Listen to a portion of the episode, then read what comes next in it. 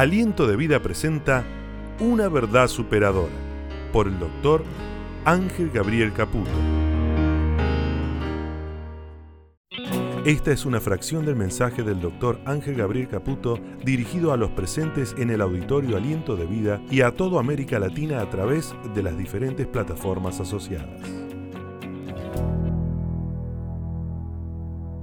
Yo sé que Dios tiene algo especial para nosotros hoy y espero que Dios nos dé las gracias de poder transmitirlo como Él así me lo mostró. El domingo pasado tuvimos una palabra muy fuerte de parte de Dios. ¿Cuántos han recibido? Y si no estuviste el domingo pasado, no podés perder ese mensaje. Está en el canal de YouTube, lo podés escuchar, que significa grandes pérdidas y extraordinarias ganancias y hemos enseñado por la palabra que vale ser un buen perdedor para ganar. Pero en esta mañana Dios puso en mi corazón que podamos escuchar de alguna manera lo que esa palabra, lo que ese título dice y mucho. Y que muchas veces la hemos escuchado y hemos hablado acerca de el daño colateral. ¿Lo escuchó alguna vez? Esa frase fue acuñada por el ejército de los Estados Unidos después o durante la guerra de Vietnam.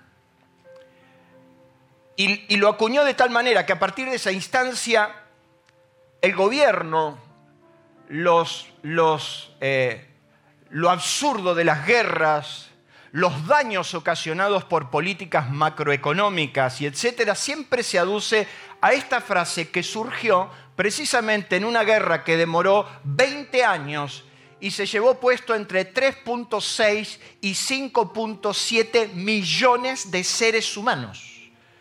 Entonces, para justificar semejante tragedia y todo lo que rodeó semejante tragedia, el ejército americano empezó a enarbolar una, una bandera que se llamó, lo que sucedieron fueron daños colaterales. Y los daños colaterales, el término acuñado por el ejército de Estados Unidos durante la guerra de Vietnam al referirse al daño no intencional o involuntario que pudiera darse al perseguir el real objetivo de guerra o de las operaciones militares. Diga conmigo daño no intencional. Es como cuando pasa algo que no lo buscaste o, pasa algo que sencillamente sucedió, estabas buscando otro fin, pero de repente ese fin produjo un desastre o un montón de dolor a tu alrededor, que no tuviste otra alternativa que recibirlo, pero que fue un daño no intencional o involuntario. Claro, después nos dimos cuenta que en realidad esto era lo que los técnicos llaman un eufemismo. Hoy esto es medio raro, ¿verdad? Pero un eufemismo, dicen los diccionarios, que es la manifestación suave o decorosa de ideas cuya, cuya eh, recta y franca expresión sería dura o, ¿qué dice ahí? Malsonante. O sea que un eufemismo es de alguna manera una manifestación que le buscamos para no decir lo que está pasando.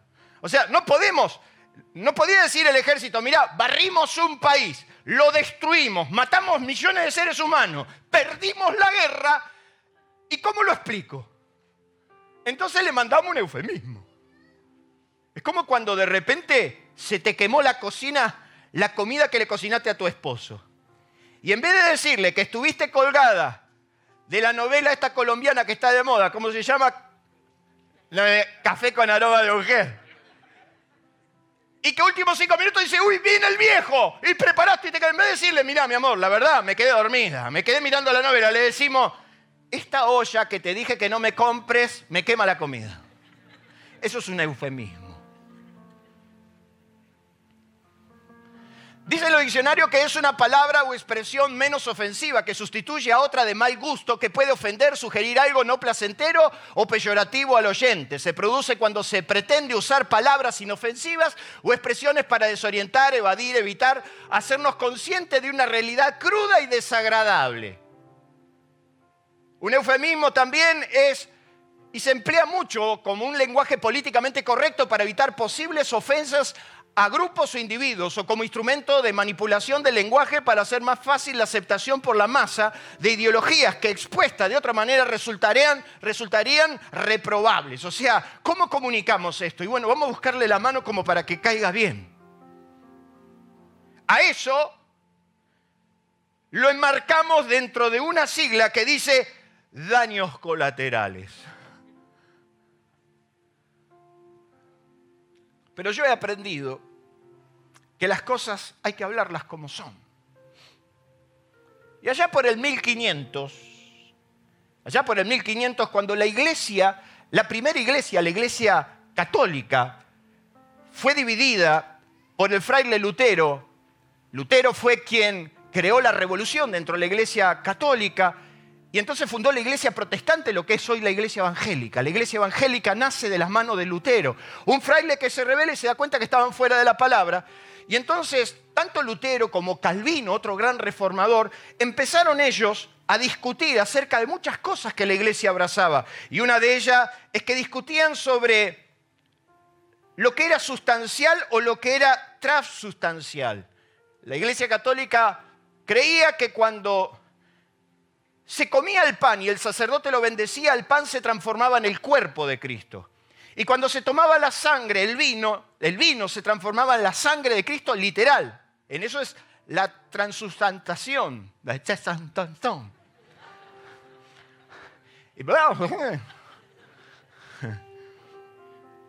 La transustanzación. De ahí es por qué la Iglesia Católica, que no estoy ofendiendo, no, quiero marcar eso, por eso, por ejemplo, eh, el credo común no puede tomar del vino, porque eso solamente lo puede tomar el sacerdote. Y a la gente solo se le da la hostia. Y cuando se le da la hostia, esa hostia dice que se transforma en el cuerpo de Cristo. Sin embargo, Jesús dijo que era un símbolo. No era así. Y dijo que participemos todos. Y entonces estaban en esa discusión, si el pan era el cuerpo o el vino era el cuerpo. Y entonces este muchacho, eh, Ulrico Zwinglio, hay que ponerle Ulrico. Hoy vengo trabado, pero me, me tocó la peor. Fue en el año 1500 que creó esta frase tan popular. Al pan, pan y al vino, vino. Y ahí se aclaró. El pan es pan, el vino es vino. Es como cuando un día fui a Madrid y entonces con unos amigos fuimos a comer un lugar muy antiguo. Y fuimos a comer y, ellos son amantes del queso y le pedí queso. Y entonces viene el mozo a traerme el queso. Y cuando viene con el queso, le digo, ¿y cómo es el queso? Y el mozo me miró y me dice, el queso es queso. Yo quería saber qué sabor tenía, o sea, qué tipo de queso, viste, que son medio preguntón. Y entonces le digo, pero, pero ¿qué sabor tiene? El queso es queso y, y sabe a queso. Como diciéndome, no me preguntes cosas absurdas. Entonces hoy vamos a llamar las cosas como son, porque hay muchos daños colaterales que hemos vivido estos años y los tenemos que aclarar. Salomón es el que dice en uno de sus pasajes tan memorables, que dice que manzana de oro con figuras de plata es la palabra dicha como conviene. El hombre se alegra con la respuesta de su boca y la palabra a su tiempo. ¡Cuán buena errores involuntarios. Entonces yo quiero hablarles de lo que nos dejó la pandemia. ¿Se anima? Me deja en dos o tres horas lo suelto. Una frase que se escucha mucho hoy, lo que nos dejó la pandemia. Y entonces a todo le echamos la culpa a la pandemia. Pero ella hay ciertas características que las tenías antes de la pandemia. Que la pandemia lo agravó. Pero siempre fuiste un poquito caprichoso antes de la pandemia. Sin embargo, esta frase que se escucha y mucho, es una expresión, es una frase que empieza a ser motivo de consultas y análisis de todo tipo, que a pesar de lo pronto que es, ya podemos tener conclusiones muy exhaustivas de la conducta social que ha dejado todo esto. Y en la vida cristiana también. Diga conmigo, en la vida cristiana también. Entonces ya los sociólogos, los, los, los psiquiatras, los psicólogos, los expertos en conductas sociales empiezan a observar cierta, ciertas conductas que se dan precisamente en, en naciones y sociedades como las nuestras, que con este tiempo y con este proceso se han agravado. Y entonces, ¿qué pasó? La pandemia nos dejó un montón de cosas nos, mostró lo frágiles que eran nuestras familias, nos mostró lo frágiles también que era nuestra fe, nos mostró un montón de cosas que de alguna manera pusieron en evidencia. No lo provocamos. Un 20 de marzo del 2020 nos dijeron a encerrarnos en casa. Y hasta nos pusimos contentos porque empezaron las vacaciones. El problema es que duró mucho. Y entonces empezaron los problemas, los problemas de convivencia. A ver, ¿cuántos tuvieron problemas de convivencia, por ejemplo, durante la pandemia? Levanten la mano. Entonces, la pandemia nos ha dejado bastantes cosas, pero fueron problemas involuntarios. Dejaron marcas, dejaron situaciones, golpes que no estaban planteados, que sencillamente son daños colaterales que te marcaron, que marcaron tu temperamento, que marcaron tu convicción, tu comportamiento. Hasta tomaste decisiones en base a lo que viviste, porque de repente te diste cuenta por dónde pasaba la cosa. Y es el apóstol San Pablo el que teniendo un problema que no podía manejar, un problema que Dios permitió y que le cayó y que no podía solucionarlo, que de alguna manera escapaba su manejo, porque lo que nos ha dejado y lo que ha planteado es que de repente vos podías ser lo que fueras, pero la pandemia no la pudiste manejar y hay un montón de cosas que no pudiste manejar y de repente comportamientos a tu alrededor y cosas que fueron pasando que no pudiste manejar. De repente te tocó despedir seres queridos que no los pudiste ni despedir, ni siquiera pudiste hacer el duelo. Entonces fueron cosas que no pudiste manejar. Pablo un día tuvo cosas que no pudo manejar y es en Corintios cuando, cuando él cuenta su experiencia, que le pide a Dios que lo libre de su aguijón, le pide a Dios que le quite ese dolor, le pide a Dios que lo saque de esa circunstancia, le pide a Dios que haga un milagro, le pide a Dios que haga algo. ¿Cuántos alguna vez le dijeron a Dios, Dios hace algo? ¿Lo dijo? Hace algo. Yo el martes estaba ahí tirado de rodillas y le decía, Señor, no me sueltes la mano ahora. Porque hay instancias donde no lo podés manejar. Hay cosas que te pasan que no las podés cambiar. Y entonces, ¿dónde están las promesas? ¿Dónde están los milagros? ¿Dónde está la palabra? ¿Dónde está todo? Entonces Pablo le pide a Dios. Y Pablo no era un un ángel caputo. Pablo era un hombre que estuvo en el tercer cielo, que estuvo delante del trono, que escuchó palabras inefables que no las podía ni replicar, que tenía revelación, ciencia, pero en esta ocasión le pide a Dios que haga algo, tres ocasiones, y Dios sencillamente le dice, bástate mi gracia porque mi poder se perfecciona en la debilidad. Por tanto, de buena gana me gloriaré más bien en mis debilidades para que repose sobre mí el poder de... La respuesta que recibió de Dios es, bástate mi gracia. Porque en este estado en esta situación, cuando vos no la podés manejar, cuando vos no podés hacer nada, cuando no ves absolutamente nada, entonces ahí, en tu peor momento, yo soy fuerte. ¿Cuántos dicen amén? Pero mire lo que dice esta traducción. La Biblia latina dice, te basta mi gracia, mi mayor fuerza se manifiesta en la debilidad. Amad dice, bástate mi gracia porque el poder mío brilla y consigue su fin por medio de la, de la flaqueza. Y la nueva traducción dice, mi gracia es todo lo que necesitas. Entonces hay un momento que no tenés respuesta. Hay un momento que tu justicia no sirve de nada. Hay un momento que lo único que vos necesitas es la gracia de Dios. ¿Cuántos dicen amén? Y la gracia es el don no merecido. La gracia es lo que se recibe sin reproche. La gracia es sencillamente el acto de misericordia de Dios, el corazón y el ánimo de Dios inclinado a tu propia miseria para rescatarte. Y yo bendigo a Dios, yo alabo a Dios porque Jesús dijo, el que a mí viene yo no lo he hecho nunca fuera. Y cada vez que fuimos hechos pedazos en las manos de Dios, Dios te rescató y Dios me rescató. Dele un fuerte aplauso a Dios por eso. Lo único que necesitas es mi gracia. Lo único. Entonces entendés cómo por un toque de gracia la suerte de cualquier impío puede cambiar, cómo la mano de gracia de Dios solamente con su toque puede recomponerte, cambiarte, cambiar tu destino, cambiar tu propósito. Pero la pandemia nos dejó muchos daños colaterales. Y me he concentrado en lo que los sociólogos inclusive dicen que son los más observados en este tiempo.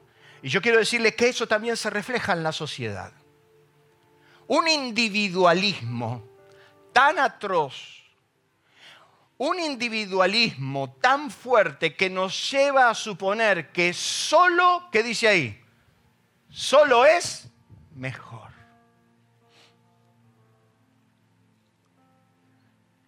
El pensar que puedo con todo el pensar que no necesito de nadie, el pensar que yo puedo y me la banco, el sentirte tan fuerte y tan grande que yo puedo con todo. Y de repente no pudiste con nada. Y de repente las cosas se te fueron de las manos y te diste cuenta por un instante, y nos damos cuenta por un instante, que no fuimos diseñados para estar solos. De hecho, que cuando Dios creó al hombre y lo puso en el huerto, dice la Biblia que Adán estaba rodeado de cosas hermosas. Dice la Biblia que Adán tenía un huerto excepcional. Era, era el, mejor triplex, la mejor casa que usted podría tener. Porque dice que estaba en el mejor lugar. Sin embargo, dice que cuando Dios lo vio a Adán, y no lo va a decir en, sentido matrimonial, lo va a decir en razón a su, a su ser individual. Y dijo, no es bueno que el hombre esté solo. Eso quiere decir que no fuimos diseñados para estar solos. Y aunque nos aunque nos encerremos en un cuarto y pensemos que tenemos el mundo en nuestras manos porque tenemos una computadora en nuestras manos, y eso las nuevas generaciones inclusive lo profundizan mucho más, el promedio, el promedio, y lo veíamos también en, en, la obra de teatro que se dio, el promedio de cómo nuestros hijos, nuestros adolescentes, nuestros niños dependen de una pantalla, se meten y se esclavizan, por más que fuera, se encierran en sus cuartos, se conectan al mundo y ahí pueden estar horas. O, a usted no le pasa. ¿Usted no tiene algún hijo vampiro, por ejemplo? Son vampiros, estos viven de noche. Y si usted lo ve, cuando entra al cuarto está todo cerrado. Y si hay una indejita de luz, le ponen un trapo para que no se vea. Necesita estar en oscuro. Y entonces a las 2, 3 de la mañana yo me, me sobresalto porque escucho puertas. ¡Plum, plam, pa! Son vampiros. ¿No se dan cuenta? Que no fuimos diseñados. Necesitamos sociabilizarnos. Necesitamos comunicarnos. Necesitamos mirar expresiones. Necesitamos vernos a los ojos. Necesitamos hablar. Oiga, mire, qué, qué cosa tan impresionante los tiempos que nos corren hoy, y no es una crítica, es una realidad, que los chicos hablan más por chat que por, por, por, por vía normal, diga conmigo, vía normal. Es más, conozco casas que para llamarlos a comer le mandan un mensajito. Ya no existía el ¡a comer! No, le mandamos un WhatsApp porque lo va a leer mucho más rápido. Pero uno de los daños que los técnicos están hablando es un individualismo atroz. Y la Biblia nos dice, mejores son dos más que uno, porque tienen mejor paga de su trabajo, porque si cayere el otro le levantará, pero hay del solo. Ay del que está solo. No fuiste diseñado, no fuiste diseñado para pelearla sola. No fuiste. Por eso necesitas una familia, por eso Dios estableció la familia. Y Dios la estableció antes de la iglesia y estableció la familia y estableció las sociedades y estableció un grupo de personas con los que tenés que convivir, con los que tenés que aceptar reglas. Pero claro, el problema es que todo lo que nos dejó esto es un individualismo tan fuerte donde ya no me interesan las reglas y como las reglas de mi casa no me sirven, yo me voy y me corto solo. Porque puedo solo. Y como me dijo el otro día un joven, yo me voy porque puedo solo. Dije, muy bien, pero eso sí, una cosa, ¿eh? te llevas los trapos de tu casa, no vas a volver ni para que te planchen una camisa, ¿no? Porque no vayas a hacer cosas que solamente te vas, pero volvés para que la esclava te lave, te planche y te cocine.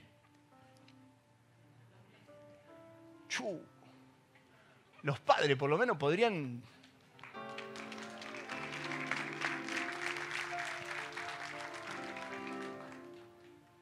Pero vivimos eso. No fuiste diseñado para estar solo, por eso necesitas una casa, una familia, una sociedad. Pero vivimos en esa sociedad donde podemos solo.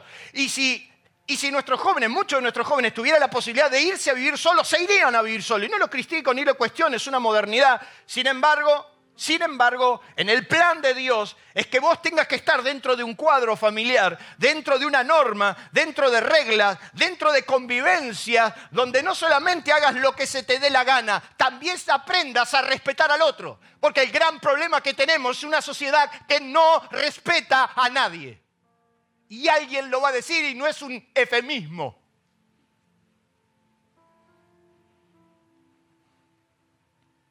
Yo no puedo entender cuando Jesús le preguntaron cuál era el gran mandamiento. Y entonces Jesús le dijo que el gran mandamiento es amarás a tu Dios por sobre todas las cosas, de todo corazón. Y dice, y amarás a tu prójimo como a ti mismo. Eso estaba en la ley, eso no fue nuevo. En la ley estaba establecido en Levítico 19, no te vengarás ni guardarás rencor a los hijos de tu pueblo, sino que amarás a tu prójimo como a ti mismo. ¿Por qué entonces Jesús habló de un mandamiento nuevo? En tres ocasiones, en San Juan 14, en San Juan 17 y en varios otros lugares le dijo a los discípulos, les doy un mandamiento nuevo. ¿Lo ha leído alguna vez? Que os améis unos a otros. No era nuevo. No era nuevo. El mandamiento era viejo. Diga conmigo, el mandamiento era viejo. ¿Por qué Jesús habló de un mandamiento nuevo? ¿Por qué le dijo a los discípulos que había amar al prójimo como a nosotros mismos? ¿Y por qué les habló de un mandamiento nuevo si el mandamiento era viejo? Dice San Juan 13, un mandamiento nuevo os doy, que os améis unos a otros como yo os he amado. Ahí estaba lo nuevo. Lo nuevo es que Jesús le está diciendo a los discípulos cómo tenían ellos que amar. Tenían que amar tanto al otro que lo tenían que hacer a la manera de Jesús. Diga conmigo, a la manera de Jesús. ¿Cuál era la manera de Jesús? San Juan capítulo 13, verso 1, dice la palabra que Jesús, sabiendo que su hora había llegado, sabiendo que ya estaba por partir al Padre, como había amado a los suyos, los amó hasta el fin. Entonces, ¿cómo es el mandamiento nuevo? Amar al otro como amó Jesús a sus discípulos. ¿Y cómo los amó? Hasta el fin. ¿Qué significa hasta el fin? Eso significa un amor incondicional que no cambia por intereses ni posiciones. Uno, uno ama hasta el fin, pase lo que pase, y no va cambiando de amor a medida que las cosas y los vientos le sean mejor. ¿Me está entendiendo o arranco de nuevo? Hasta el fin. Hasta que te des cuenta de que, que tenés algunos defectos. ¿Usted no conoce gente que anda cambiando de amor cada cuatro o cinco años? Y te dicen, ah, esta es la que encontré, esta sí. Esta sí.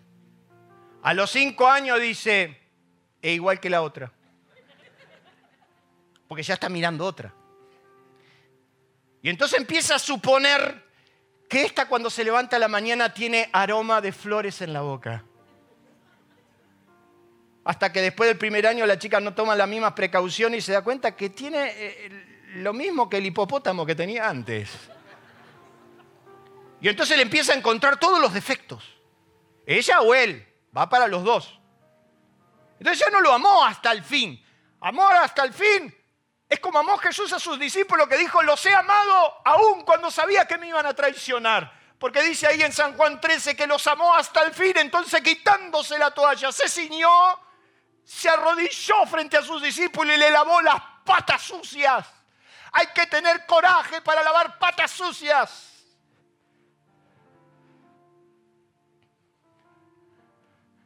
Hay que amar a un padre cuando ya no puede vivir por sí mismo. Hay que amar y sostener a la persona que decimos amar aún cuando está en la peor. Amar está al fin, es demostrarlo. Pase lo que pase. Dice que Jesús los amó hasta el fin. Y entonces amar hasta el fin será, aunque papá tenga un relato medio duro, aunque el viejo a veces se le va la mano, mi deber es amarlo hasta el fin. Y aunque ese chico da ganas de agarrarlo y ya sabe usted, hay que amarlo hasta el fin. Porque hagan lo que hagan estos dos que están ahí y los que vengan atrás de ellos, siempre serán mis hijos. Y uno ama hasta el fin. Y a veces, Carlos, no te toca la nuera que pensabas, pero bueno, hasta el fin. Y por eso yo me siento orgulloso que tengo amigos, que son mis amigos, hace 30, 40 años. Yo pude valorar la amistad de mis amigos, pase lo que pase, hasta el fin. Entonces a Dani lo conozco hace 25, 22 años, hasta el fin. Y a vos por ahí te conozco hace 5, pero es hasta el fin. Y cuando me paré en un altar ante Dios, le dije a mi mujer, hasta el fin. Y la semana que viene no es un eufemismo, cumplimos 30 años casados, hasta el fin. Aliento de Vida le invita a conocernos a través de nuestras redes sociales, en la web, en Facebook, en nuestro canal de YouTube y Spotify. Aliento de Vida, una forma diferente de vivir. Aliento Escucha, nuestro WhatsApp 11 3948 5138 11 3948 5138 Aliento escucha. Y en este individualismo donde no la creemos, hasta llega tal el descaro que ni siquiera necesitamos de la iglesia, ¿sabe? El otro día hablaba con un pastor amigo que me decía, me parece, yo te critiqué, pero ahora te estoy dando la razón. Hace algún tiempo atrás le dije, mira querido, yo me estoy dando cuenta de algo que la gente adoptó la fácil. Llega a las 6 de la tarde y dice, vieja, poné el mate que escuchamos el gordito. Pero de repente venir acá es venir, bancarte a Lucho, bajar, bancarte al de protocolo, bancarte a Chayén si nos toca. Y entonces vos tenés que venir y tenés que respetar reglas. Empezamos a las 10, no empezamos a las 10 y cuarto, no empezamos a las 10 y media, empezamos a las 10. Y entonces tenemos que venir y respetar el lugar. No podemos comer acá porque esto no es cualquier cosa. No podemos andar corriendo. No habilitamos la fritanga del fondo para que, para que alabaréis, alabaréis. No, esto no es así. Pero pensamos que solo podemos. Pero hay un momento donde vos necesitas ayuda donde necesitas al amigo, donde los amigos no se cambian por intereses o posiciones, donde tenés que respetar un sentimiento, donde tenés que respetar una relación y donde tenés que ser constante, inclusive a tu iglesia, inclusive a tu pastor.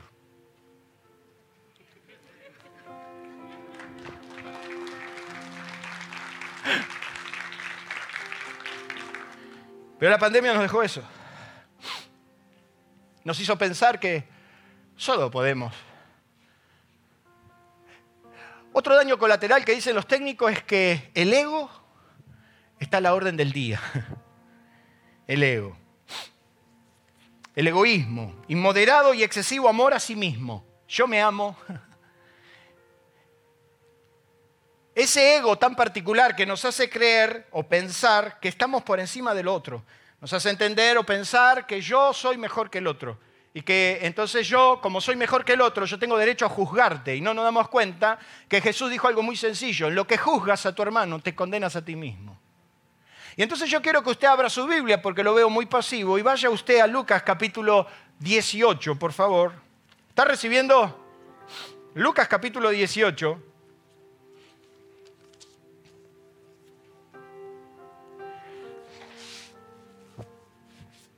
Verso 9. Dice, a unos que confiaban en sí mismos como justos y menospreciaban a los otros, dijo también esta parábola. Dos hombres subieron al templo a orar, uno era fariseo y el otro era publicano. El fariseo puesto en pie oraba consigo mismo de esta manera, Dios te doy gracias porque no soy como los otros hombres, ladrones, injustos, adúlteros, ni siquiera como este publicano que está orando. Ayuno dos veces a la semana, doy los diezmos de todo, intachable. Lo que estaba expresando ahí era su ego, su egoísmo más crudo, de pensar que precisamente él estaba, su ego particular, bien. ¿Vio que usted, usted no conoce gente que tiene problema de ego? ¿Vio gente que habla del, del yo y del... nadie, nadie corta el pelo como yo, dice Rubén. No, nadie. Eh, eh, y es, usted está, por ejemplo, diciendo, ayer me hice un, asadito. Ah, sí, ¿y cómo lo hiciste? No, bueno, yo le tiro el carbón. Ah, no, no, no, no, yo te voy a decir cómo se hace. El asado lo hago yo, vos no existís, flaco.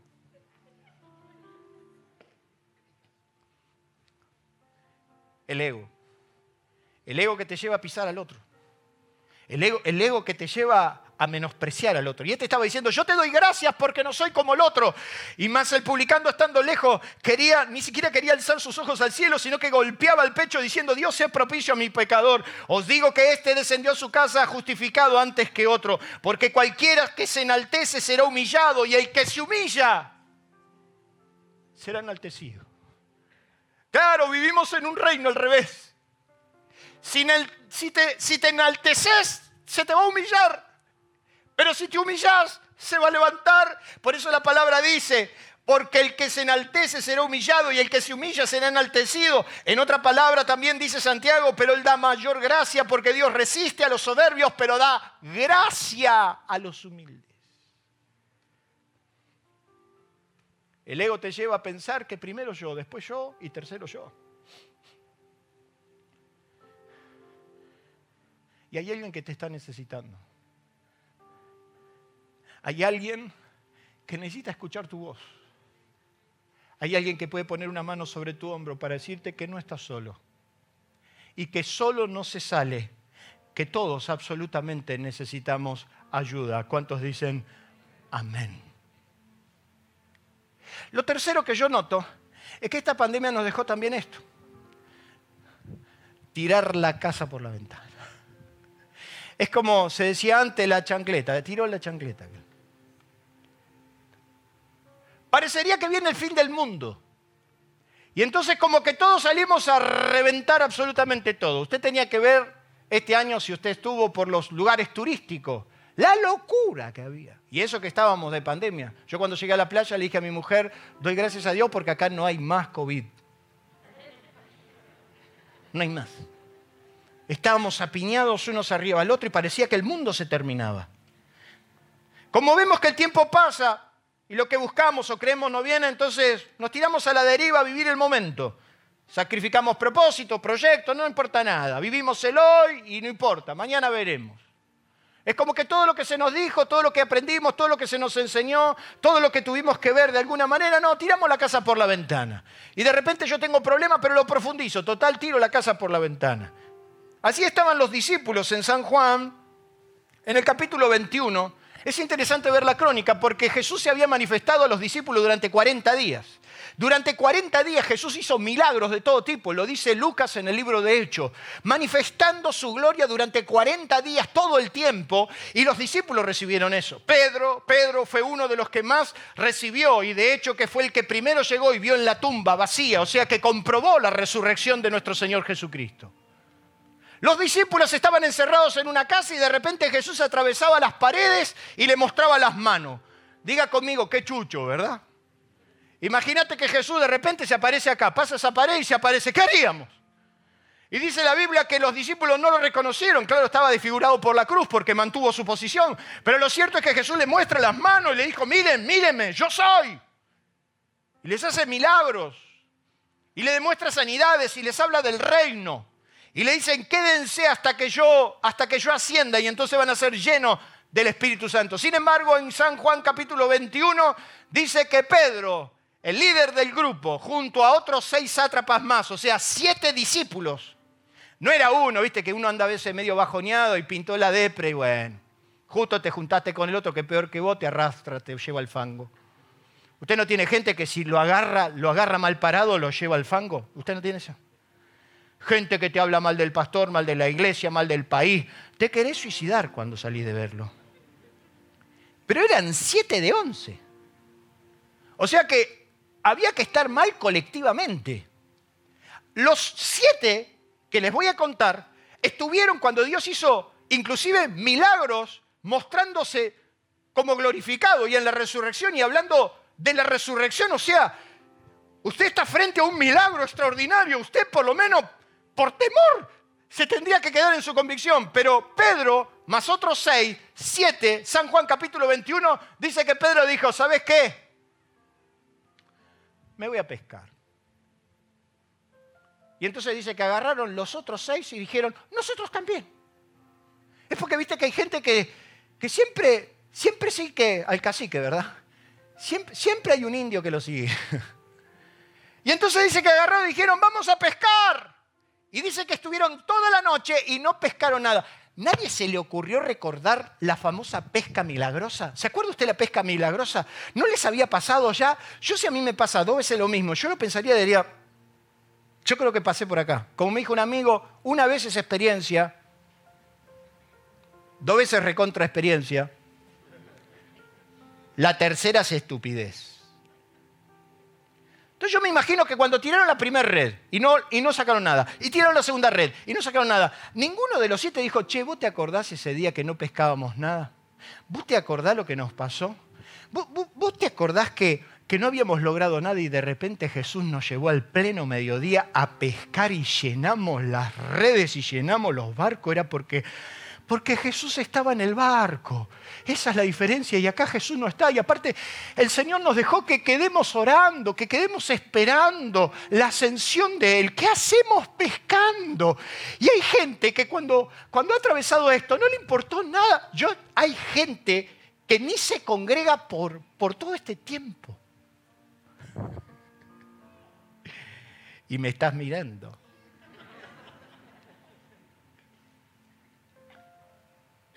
A nadie se le ocurrió decir, pero no, esto ya lo vivimos. Pero vivimos una situación donde somos capaces de destruir familias, somos capaces de destruir nuestra relación con, con, nuestros hijos, rompemos todo, tiramos la casa por la ventana. Y es Jesús que con amor apareció en la orilla para decirle, hijitos, ¿tienen algo de comer? Y dijeron, no, es a la derecha. O sea, toda la noche habían tirado exactamente al lado opuesto. La bendición estaba, pero no tenían la dirección de Jesús. Estaban los peces ahí al lado de ellos, pero ellos estaban tirando al lado equivocado. Y cuando vos estás tirando al lado equivocado, por más que te mates, por más que te esfuerces, no vas a sacar un solo pez. ¿Cuántos bendicen a Dios por eso?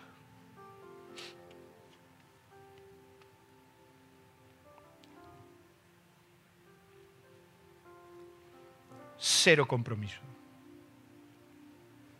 No existe el compromiso. No existe el comprometerte con algo. No nos comprometemos ni siquiera con nuestra sociedad, no nos comprometemos ni siquiera con nuestros seres. Cero compromiso. Entonces asumimos que sencillamente las cosas son la que fueran, y no tenemos compromiso con nadie, no tenemos ni siquiera un compromiso real. Nos cuesta aceptar, dicen los técnicos, no lo estoy diciendo yo, que la sociedad hoy está viviendo una falta de compromiso a todo. Somos una sociedad que no respeta reglas y por eso las cuestionamos. Y estamos todo el tiempo cuestionando la regla. ¿Y por qué hay que pagarle al fondo? ¿Y por qué? Porque algún día fuiste y le pediste prestado. ¿Y, por qué? ¿Y por qué? Y entonces cuestionamos, cuestionamos lo que no podemos ni siquiera cuestionar. Mejor es decir, por favor, denos una mano. Y no estoy fijando postura. Sino que sencillamente tenemos cero compromiso hasta con lo que nosotros nos hemos comprometido. O sea, hasta lo que nosotros hemos asumido tampoco. Entonces decimos, ¿y qué querés? Mira lo que nos está pasando. Y mira, ¿y qué querés? Usted no escucha esa frase, ¿y qué querés? ¿Y qué querés? ¿Y qué querés? ¿Y qué, querés? Levantate y anda a hacer algo. Vos tenés un compromiso, viejo. Vos tenés que comprometerte y asumir ese compromiso. Y como no tenemos compromiso, entonces cuestionamos todo el tiempo. Y entonces no, no, valoramos, no, no tenemos un compromiso ni siquiera con Dios. Ni siquiera con lo que Dios nos ha dado. Así era Saúl, un bruto del campo, que era dueño de la primogenitura. La primogenitura era un título que le daba el rango y las prerrogativas del padre y le tocaba el doble de la herencia. El primogénito varón tenía derechos sobre sus hermanos. El primogénito, cuando el papá se moría, heredaba todas las directivas y se le daba el doble porción de la herencia. Eso tenía Esaú. Pero dice la Biblia que Esaú vino del campo cansado. Y entonces dice que precisamente Jacob estaba haciendo un guiso y un guiso rojo ahí, que ve todo el chorizo colorado que le metió ahí adentro. Y dice que estaba haciendo el guiso. Y cuando vino Esaú dijo, ay Dios mío, qué rico guiso, me das una porción que estoy cansado. Dice que Esaú estaba cansado. Y entonces Jacobo, que era muy inteligente, dijo, vendeme la primogenitura. Fue sagaz, porque la primogenitura se podía vender, pero si yo soy el hermano mayor y mi hermano menor, póngale que Josecito, que me está mirando, en plena sudestada de Mar. Gloria. Entonces, yo vengo acá y soy el hermano mayor y le digo a José, che, ¿me das una porción de que estoy muerto de hambre? Y me dice, si no me vendes el lote de Mar de Ajó, no te lo doy. Yo te reprendo, Satanás, que lote ni note. Dame que te doy un esquiafo que me... Esaú le tenía que haber dicho a Jacob, ¿qué? ¿Qué te pasa? A ver si te tengo que explicar que yo soy el hermano mayor y yo tengo la primogenitura. ¿Sabes qué? Vos a mí no solamente me tenés que dar ese guiso que estás haciendo, vos me vas a tener que dar parte de tu herencia. Yo soy el hermano mayor. Así me dice Carlos cada vez que lo llamo y le digo, che, si no te llamo vos, nunca me llamás. Dice, yo soy el hermano mayor. Mira vos. Entonces dice la Biblia que Saúl dijo, he aquí que me estoy muriendo. Estoy muerto de cansado. ¿De qué me sirve la primogenitura? Dale, te la vendo. Júramelo, le dice el otro, porque dijo, lo agarré dormido, júramelo. Y el otro le dijo, bueno, te juro, ¿dónde te juro? Por lo que quiera, por el plato, la mano bajo el plato, júrame, júrame. Y dice la Biblia que así menospreció a Saúl la primogenitura que Dios le había dado. Así despreció lo que Dios le había dado. Entonces cuando el libro de Hebreos lo recuerda a Jacob, lo recuerda como el prófano Jacob, eh, Esaú, perdón. Y profanar es atravesar el umbral de lo sagrado a lo vil. Es cuando no tenemos compromiso ni siquiera con lo de Dios. Y como no tenemos compromiso con Dios, entonces no valoramos lo de Dios y entonces lo vendemos al mejor postor. Lo vendemos por un plato de lentejas, si es necesario. Sin compromisos. No vendas tu dignidad.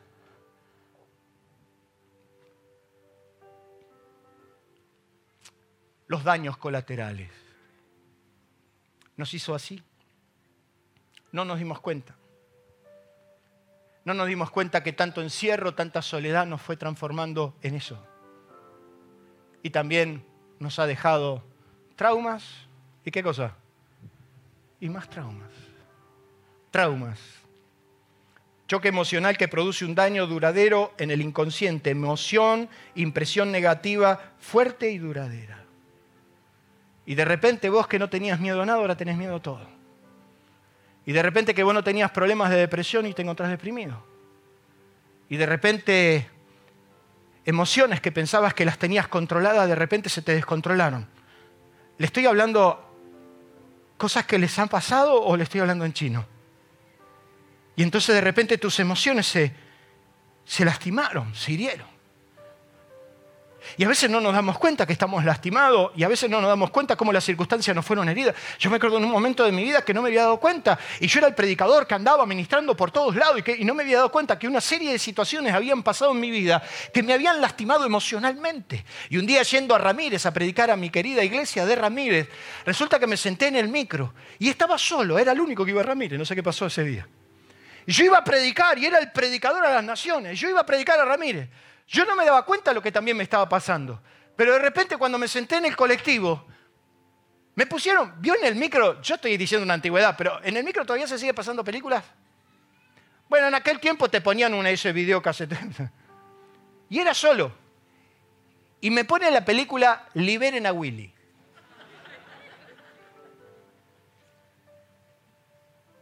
Y yo empiezo a ver la película y de golpe me encuentro llorando. Y me pongo a llorar. Y me pongo a llorar por el chico y la ballena. Y yo lloraba desconsoladamente. Y llegó un momento que hasta, hasta empecé a decir, Señor, libera a la ballena. Pero si yo sabía lo que había pasado. Yo estaba ahí, compenetrado, llorando. Y digo, no puede terminar mal esto, pero la había visto la película. No es que no la había visto. Y entonces me di cuenta que fue un disparador, que mis emociones estaban muy dañadas. Y cuando encontré la posibilidad de, salir por ahí, salí por ahí. Y la pandemia nos ha dejado traumas. Yo reconozco que me cuesta esta vez entenderlo. Porque fui un hombre que me tuve que levantar de la ceniza y hay cosas que para mí son irrelevantes y de repente hay personas que están sumidas en una depresión por eso. Y de repente tienen miedo o de repente pasan cosas que nunca les pasaba y es Elías, el que hizo caer fuego del cielo, es Elías el que desafió 850 falsos profetas es Elías que se paró delante de Acaba a desafiarlo. Es Elías que oró para que se cierre el, cielo y no llueva. Y durante tres años y medio no llovió. Es Elías que tiene fe para creer que va a ir a comer de mano de los cuervos. Dios le dice, andate a tal arroyo, yo te mando los cuervos. Y él tuvo fe para creer. Es Elías el que va a la, a la anciana, a la viuda, y le dice, dame la última porción de harina que Dios va a prosperar y Dios va a bendecir y no nos va a faltar. Es Elías el que resucita al hijo de la viuda. Es Elías el que hace caer fuego del cielo. Es Elías el que le corta el cuello a los 850 y hace temblar un reino. Es Elías que acto seguido Jezabel lo amenazó de muerte y la Biblia dice que viendo el peligro se fue al desierto y se tiró debajo de un enebro y deseó morirse. ¿Cómo me lo explica? ¿Por qué tuvo miedo? ¿Por qué tuvo miedo ahora y antes no? Porque vio lo que antes no vio. El miedo viene para atarte. La Biblia dice que el que teme se agarra de un lazo. El miedo viene para esclavizarte. La Biblia dice que el, el, miedo es un espíritu de esclavitud que te esclaviza. Y el miedo viene para condenarte, porque dice primero de Juan que el que teme es condenado. Y de repente la pandemia nos llenó de miedo y nos viven llenando de miedo. Y toda la información nos viven pasando. Y ahora nos dicen que si alguien aprieta un botón puede morir 30 millones de personas en, en pocos días. Paren un poco. Porque a pesar de todo, lo que nos pasó la gracia de Dios está disponible para todos nosotros y ayudarnos en nuestras debilidades, para que Dios se haga fuerte en nosotros y podamos salir adelante. Es la gracia de Dios. Pablo, Pablo recibió ese mensaje de Cristo diciendo, solo mi gracia alcanza, bástate mi gracia, lo único que necesitas es la gracia. Y es Hebreos que dice que nos acerquémonos con confianza al trono de la gracia para hallar qué cosa? Misericordia y el oportuno socorro, con confianza. Termina diciendo Pedro que nuestro Dios es un Dios de toda gracia, que nos llamó a su gloria eterna en Jesucristo. Después que hayamos padecido un poco de tiempo, Él mismo nos va a perfeccionar, afirmar, fortalecer y establecer. La gracia va a quitar tus miedos va a quitar tus emociones dañadas. Es la gracia de Dios lo que vos necesitas. Es venir al trono de la gracia para que Dios te sane. ¿Cuántos en esta mañana necesitan cambiar definitivamente toda esta tragedia que nos envolvió? Se anima, póngase de pie. ¿Cuántos en esta mañana necesitan definitivamente quitar de sus vidas todos esos daños? Para vivir en una nueva dimensión. ¿Cuántos en esta mañana son capaces de cerrar sus ojos, levantar sus manos al cielo? Usted está frente al trono de la gracia. Usted está frente a ese trono que puede hacer posible todas las cosas. Que tu suerte, tu vida puede cambiar aquí, ahora, en este instante. Es la gracia. Es la gracia de Cristo Dice la Biblia que abundante gracia vino sobre Cristo y nosotros tomamos gracia por sobre gracia. En esta mañana yo te quiero invitar a que vengas al altar de Dios, ahí donde estás, cierre tus ojos, estás frente al altar de Dios. Es un altar de gracia, un altar que no te condena, un altar que no te juzga, un altar que no te intimida, no te avergüenza, un altar que no te dice lo malo que hiciste todo, un altar que te recibe para sanarte, un altar que te recibe para consolarte, un altar que te recibe para confirmarte, un altar que te recibe para sencillamente afirmar un altar que te recibe con misericordia eterna para levantarte, para, para acariciarte, para quitar de tu corazón todo temor, todo trauma, toda emoción violenta, todo lo que te está quejando, toda esa ansiedad que te está perturbando. En el nombre de Jesús, Pablo recibe ese mensaje de Dios. La gracia es lo único que necesitas. Venga la gracia de Cristo ahí donde está. Vamos, clame a Dios, hable con Dios. Dígale, Señor, quiero tu misericordia. Quiero que tu gracia se derrame sobre mi vida. Quiero que hoy tu gracia, Señor, limpie, sane toda mis heridas. Quiero que tu gracia hoy como un río pueda ir sobre mi vida y sanarme para la gloria de tu nombre. Reciba gracia de Dios. Reciba gracia, consuelo de Dios. Reciba ahí donde usted está la gracia del que vive. Aliento de Vida presentó una verdad superadora. Si usted quiere recibir más sobre estos y otros mensajes, escríbanos a info@alientodevida.com.a o visite nuestras redes sociales. el motivo de mi vida. Nuestro auditorio se encuentra en la ciudad de San Justo, Partido de la Matanza, provincia de Buenos Aires, Argentina. Usted será muy bienvenido en este lugar. Aliento de vida, una forma diferente de vivir.